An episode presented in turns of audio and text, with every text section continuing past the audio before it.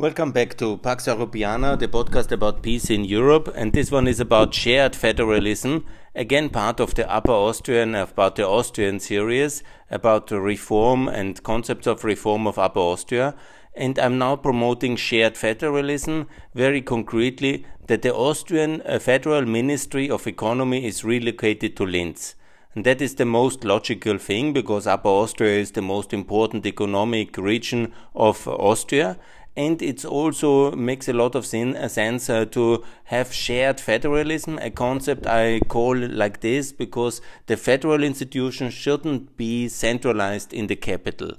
Some, you know, the prime minister, the foreign ministry, the minister of finance, yes, but it's absolutely doable today in our modern age, and it's absolutely necessary to relocate some of the federal institutions to other parts of the country in order to have the good jobs as well in that cities, to have also the um, perspective of uh, shared federalism everywhere, to improve the cohesion of a society, because it makes a big difference if you are governed basically by a capital or you are then uh, differently uh, to be uh, governed by uh, the the situation that you are that you are um, uh, controlled by a city in a way occupied or you are ready to somehow uh, feel as a part of a unity and that makes a big difference. Uh. So ultimately, I'm calling for this federal ministry to be moved uh, to Linz. And um, let's make the case uh, for the Ministry of Defense uh, to be in uh, Graz, uh, the Ministry of Tourism to go to Klagenfurt, and, that's the concept. And you will be surprised that, for example, Germany, the most important European state, has already quite a similar context. For example, many of the uh, ministries are to this day in Bonn, the capital of Western German uh, Federal Republic before unification. And only some of them, the most important, they have moved to Berlin. But there's also the Central Bank of Germany is in Frankfurt. There's also the Ministry of, um, no, the Federal Court, the um, Constitutional Court is in Karlsruhe, and so on and so on. Many of the federal institutions in Germany are in various other places than Berlin, which is the capital, obviously. Obviously, the parliament is there, the seat of the government, of the prime minister. Yes, yes, yes. But it's not necessary to have everything at one place we have a digital kind of government. We have also the necessity to make sure that cohesion is expressed and uh, by this kind of um, shared federalism. Imagine, would we have the same problem with Catalonia or Scotland if the Ministry of Defense would be in Edinburgh or the Ministry of Finance or the Ministry of, um, let's say, Economy would be in uh, Barcelona? Certainly not. It's a centralism of the nation states which creates a lot of problems.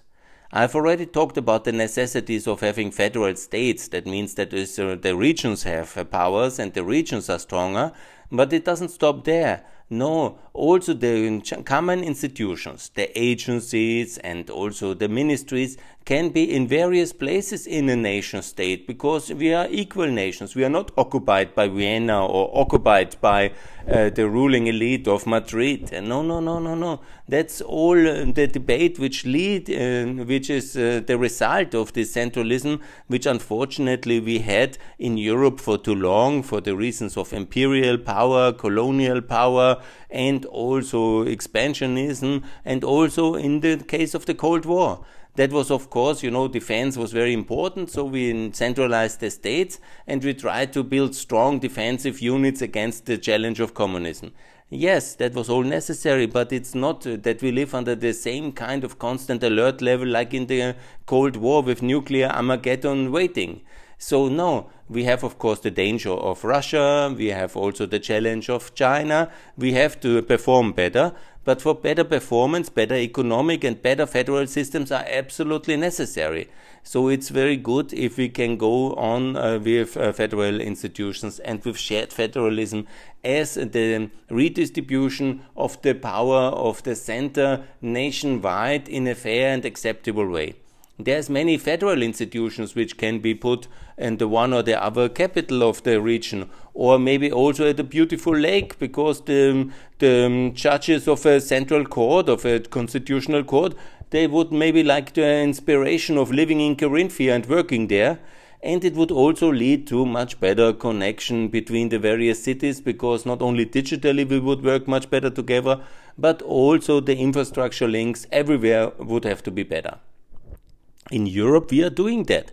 We have the um, parliament already in uh, the, um, in uh, Strasbourg. We have the um, government commission in uh, in uh, in Brussels, obviously, but we have other institutions in Luxembourg. We have other like the European Investment Bank. We have other institutions like, for example, the um, the um, uh, court in Strasbourg, no, in Luxembourg. We have many in, agencies. There's always big competition for the various agencies to be on whatever. We have about 35 agencies, and they're all in different capitals. There's a whole list, euagencies.com. You can see where the locations are. Some of the highlights obviously are the um, employment agency, the work health um, balance agency, and so many important. And uh, there is also centers for renewable energies, over 30 of these agencies, and all over Europe. Very good, even a excellent. I would even call for more of these agencies, but not in Brussels, but in some of the regional capitals, and that makes a lot of sense. Unfortunately, the US doesn't do that so much, and so it's kind of a centralistic state. I think is also the case in most of the other states in the world. We have some historic exemptions as Germany, but it's time to have uh, this uh, done in a different way. Federal institutions do not have to be necess necessarily in the capital. I am totally actually opposed to that idea. Obviously, the foreign ministries makes a lot of sense because of the embassies, but already the Ministry of Infrastructure is a typical candidate to be based uh, best in the most remote place of a nation in order to show unity.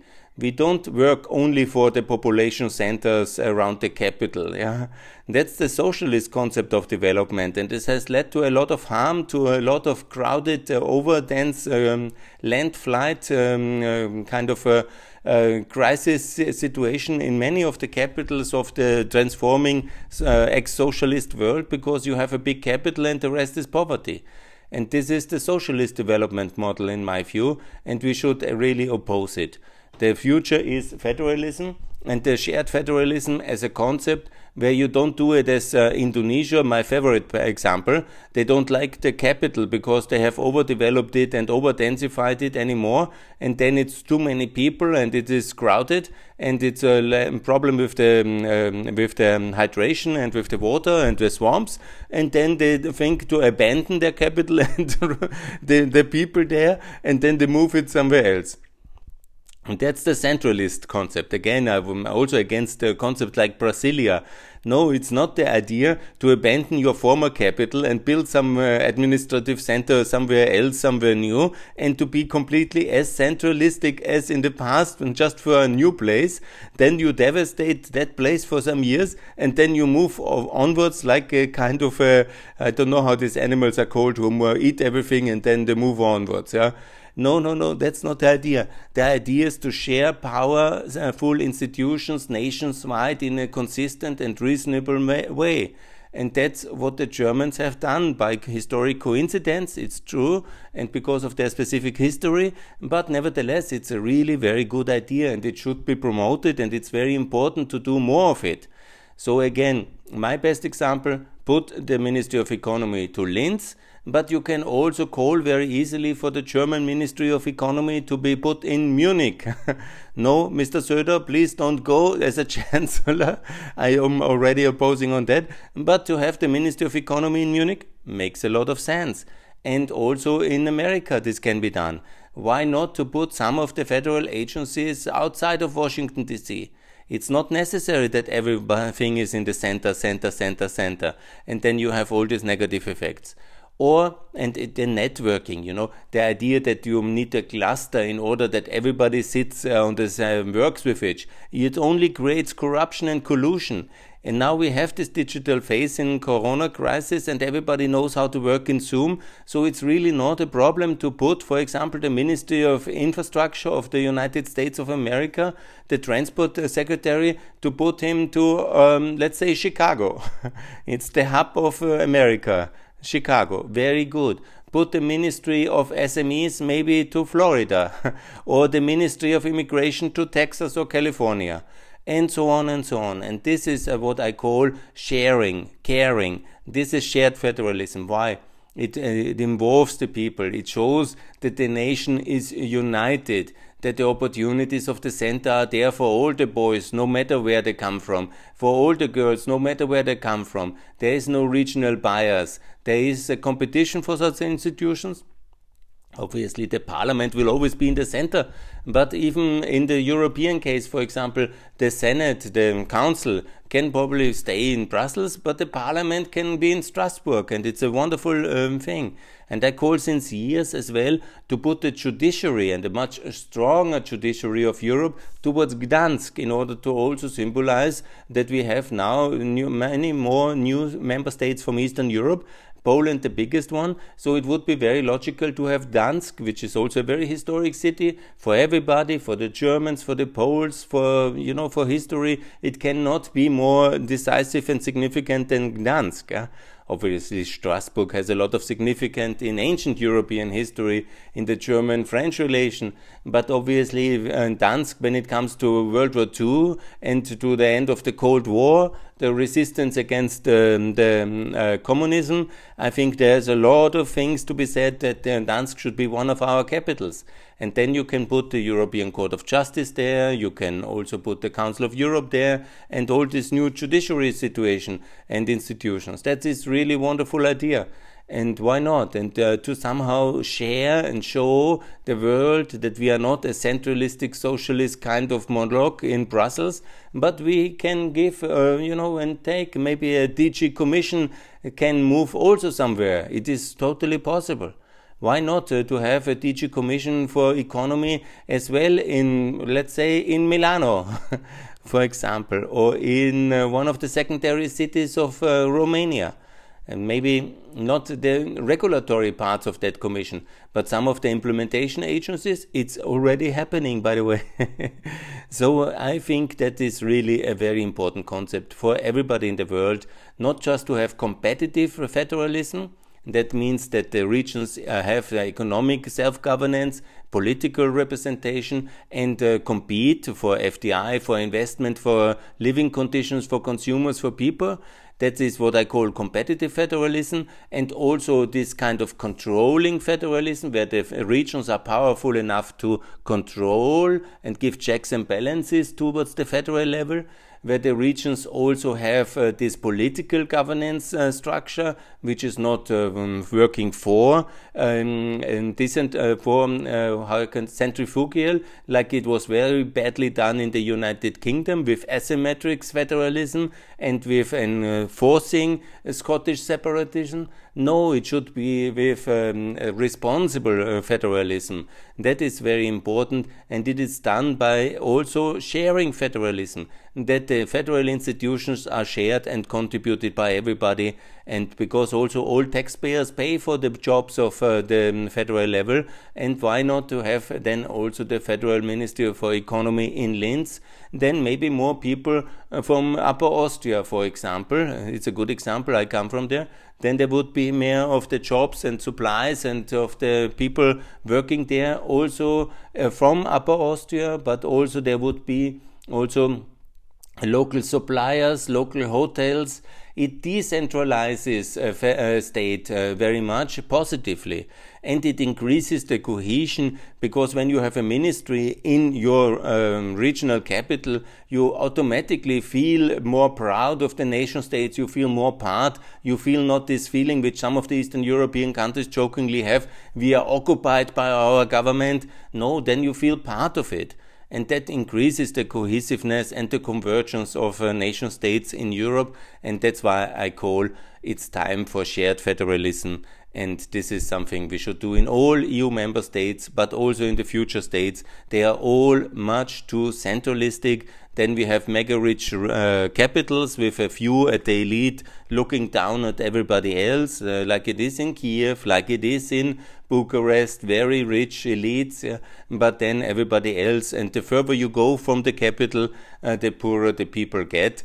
And uh, that is not the European model. That's wrong. That is what we have to actually ensure that uh, everywhere, doesn't matter where you live, that you can live decently and in most regions even prosper. And that is the idea that we build good infrastructure, digital and uh, also rail and um, motorways everywhere also in the periphery, that we make sure that everybody can participate and that this kind of uh, um, institutional changes are also done, that we have federal states in Romania, in Poland, to have uh, similar, like the, the American model of uh, federalism was exported, imposed, if you want, to Germany, to Austria after World War II, and it worked much better.